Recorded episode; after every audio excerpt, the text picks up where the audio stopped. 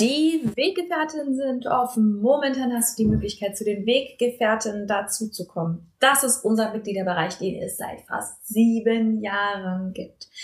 Wir begleiten dich in die friedvolle Elternschaft. Es ist der größte Mitgliederbereich für friedvolle Elternschaft im deutschsprachigen Raum.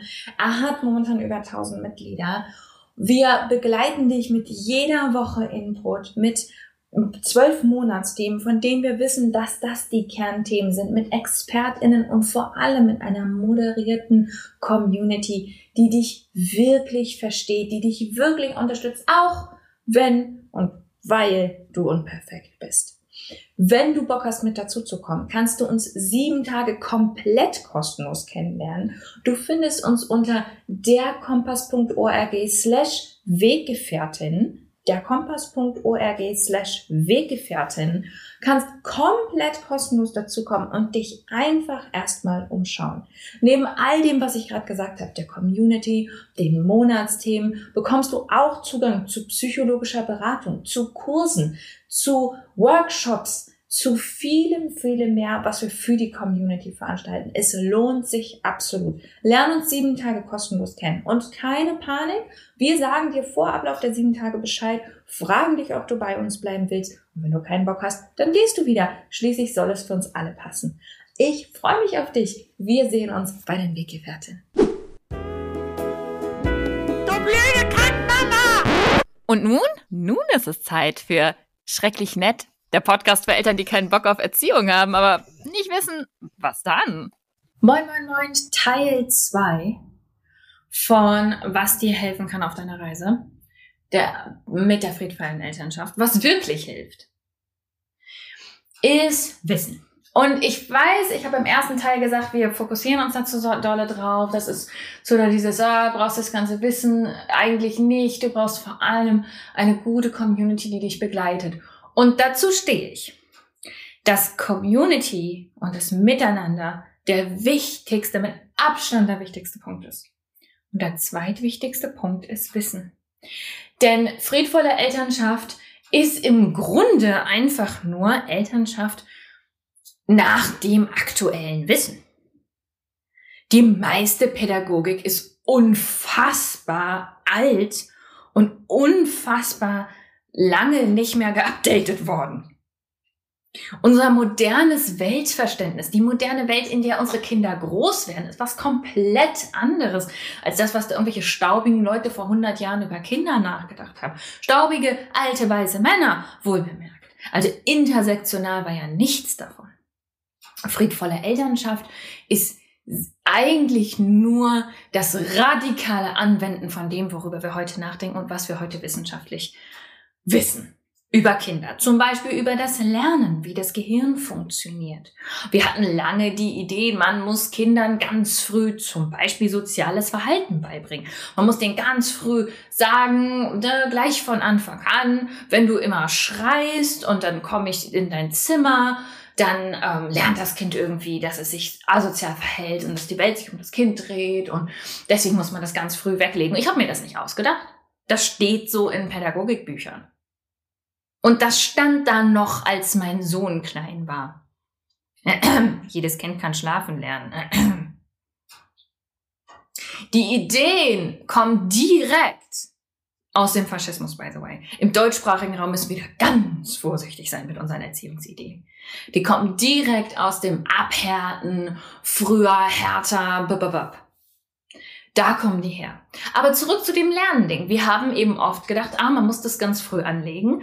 Ganz kleine Kinder müssen das von Anfang an lernen, sonst lernen sie das später nicht. Und jetzt erkennst du vielleicht auch schon die Phrasen, die wir zueinander sagen an dieser Stelle. Das Kind muss das auch mal lernen, sonst lernt es das nie. Was Hänschen nicht lernt, lernt Hans nimmermehr. Sind klassische Phrasen, mit denen wir erzieherisches Handeln an sehr kleinen Kindern rechtfertigen. Hier hilft Wissen. Hier hilft, dass wir heute wissen, wie Kindesentwicklung funktioniert. Und dass ein Baby das hochgenommen wird, wenn es schreit. Beispielsweise, dass am Körper liegen darf, dass gekuschelt wird, dass dessen Bedürfnisse erfüllt werden, ein gesünderes Baby wird und als 25-Jähriger nicht mehr automatisch oder als 25-Jähriger irgendwo im Bett alleine liegt und schreit. Erlernte Hilflosigkeit, also die, das, was wir glauben, was dabei rauskommt, wenn wir uns um ein Baby vernünftig kümmern, ist ein völlig anderes Phänomen und gehört in eine völlig andere Kategorie, nämlich die von Vernachlässigung und ist nicht dadurch ausgelöst, dass wir uns um ein Baby adäquat kümmern. Da hilft Wissen. Weil du wirst wahrscheinlich mit diesen Ideen groß geworden sein. Du bist vielleicht von diesen Ideen umgeben, je nachdem, wo du gerade lebst. Einige von euch leben in einem Schweizer Hintertal mit 30 Nachbarn oder in einem Thüringer, ähm, im Thüringer Wald irgendwo, äh, ebenfalls mit 30 Nachbarn. Da wird es schwierig, ja, wenn du, wenn du Berlin Mitte wohnst, ist vielleicht ein bisschen anders. Ähm, du bist dann umgeben von diesen Ideen. Du hast Leute um dich herum, die sagen, ja, aber das muss das Kind auch mal lernen. Und dann brauchst du Wissen, um zu verstehen, dass das nicht stimmt.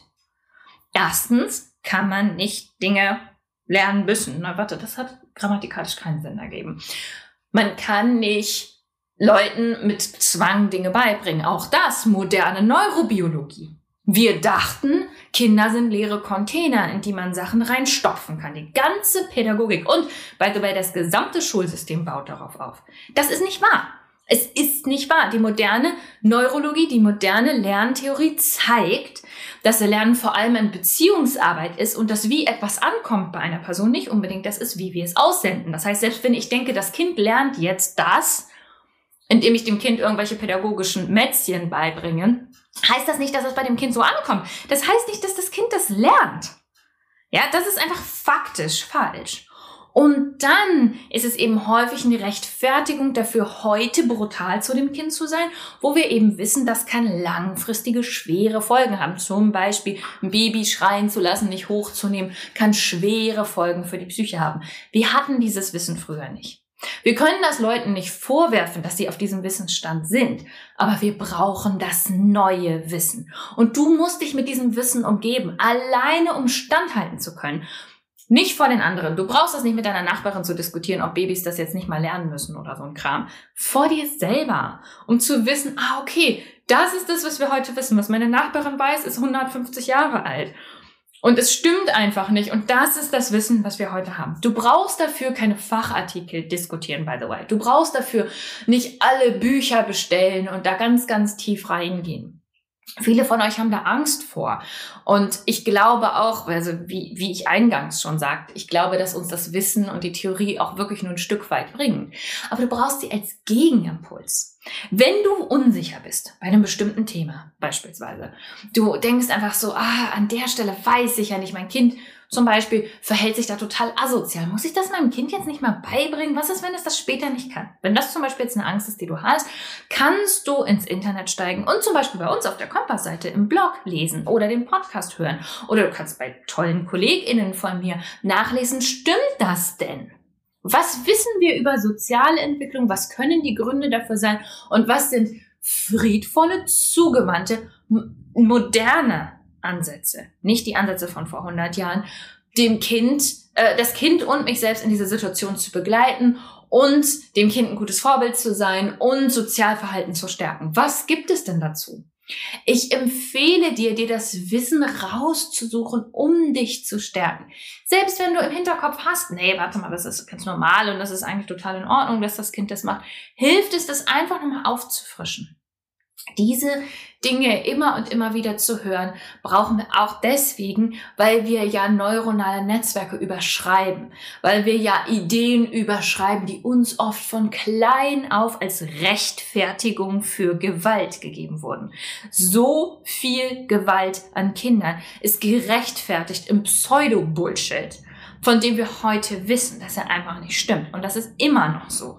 Es ist immer noch weit verbreitet in der Pädagogik pseudowissenschaftliche Argumente, pseudobiologische Argumente zu nehmen, um Kinder zu unterdrücken. Das ist tief in uns drin. Das heißt, wir brauchen die Wiederholung. Unsere Neuronen müssen einfach lernen, nein, warte mal, das ist die Art und Weise, wie wir Kinder sehen. Das ist das, was wir heute über Kinder wissen. Und natürlich ändert sich auch das. Ja? Auch wir vom Kompass mussten schon öfter mal unsere Sachen updaten oder Sachen nochmal klarer verstehen. Oder wir haben auch schon einen Artikel offline genommen, weil wir gemerkt haben, na, das passt eigentlich nicht mehr zu dem, was wir heute wissen, beziehungsweise die Sache ist vielleicht ein bisschen anders oder ein bisschen komplexer oder ähnliches. Das heißt, du darfst dich da unterstützen mit Wissen. Und das ist etwas, was, ähm, was viele von euch schon machen. Das ist ja der Grund, ähm, warum, warum ihr wahrscheinlich den Podcast hört oder einer der Gründe, warum ihr den Podcast hört.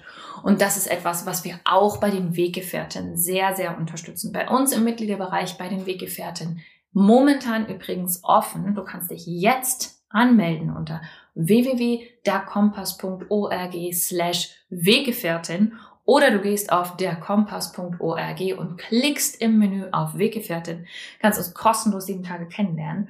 Bei den Weggefährten machen wir das. Wir geben euch immer wieder Wissen. Wir haben zwölf Monatsthemen von denen wir wissen, dass wir sie immer und immer wieder bearbeiten müssen auf den unterschiedlichsten Ebenen. Du kannst sie alle im Archiv finden und kannst dir dann da raussuchen, was dein Impuls ist, was für dich das Richtige ist. Wir helfen dir dabei, dich einzuschätzen, wenn du in den Mitgliederbereich reinkommst. Und von da aus schauen wir dann, okay, was ist das, was für dich gerade das Richtige ist und welches Wissen brauchst du gerade? Wir machen jeden Montag ein Live-Impuls, manchmal mit ExpertInnen, manchmal von mir oder von Teilen meines Teams und werden dir da mehr Wissen und Impulse geben, die dir wirklich weiterhelfen, die dich unterstützen auf deinem Weg. Wir haben außerdem unsere Kurse, wo du da so richtig tief rein kannst und so richtig tief verstehen kannst und auch da wieder zu deiner Unterstützung. Ganz so wie du es brauchst. Du musst nicht alles davon nutzen. Totaler Quatsch so ein bisschen wie in so einem Fitnessstudio oder so, ne? Nimm dir das Wissen raus, was dir gerade weiterhilft und das, was du gerade trainieren willst und lass alles andere weg. Das ist ja das Schöne an so einem Mitgliederbereich und das ist auch das Schöne am Internet im Allgemeinen. Die Dinge sind ja da. Du kannst ja immer wieder darauf zurückgreifen, wenn du es brauchst. Unterstütz dich mit Wissen. Und wenn du Bock hast, dann komm zu den Weggefährtinnen und mach's da mit uns gemeinsam in der, äh, in der Gruppe und ansonsten, wenn du darauf keinen Bock hast, dann schau dich im Internet um und such dir das Wissen raus, was dich wirklich unterstützt. Nicht um zu büffeln, nicht um dir eine weitere Aufgabe zu geben, sondern um dich zu unterstützen auf deinem Weg. Ich wünsche dir ganz, ganz viel Erfolg. Vielleicht sehen wir uns ja bei den Weggefährten und ansonsten noch einen wunderschönen Tag.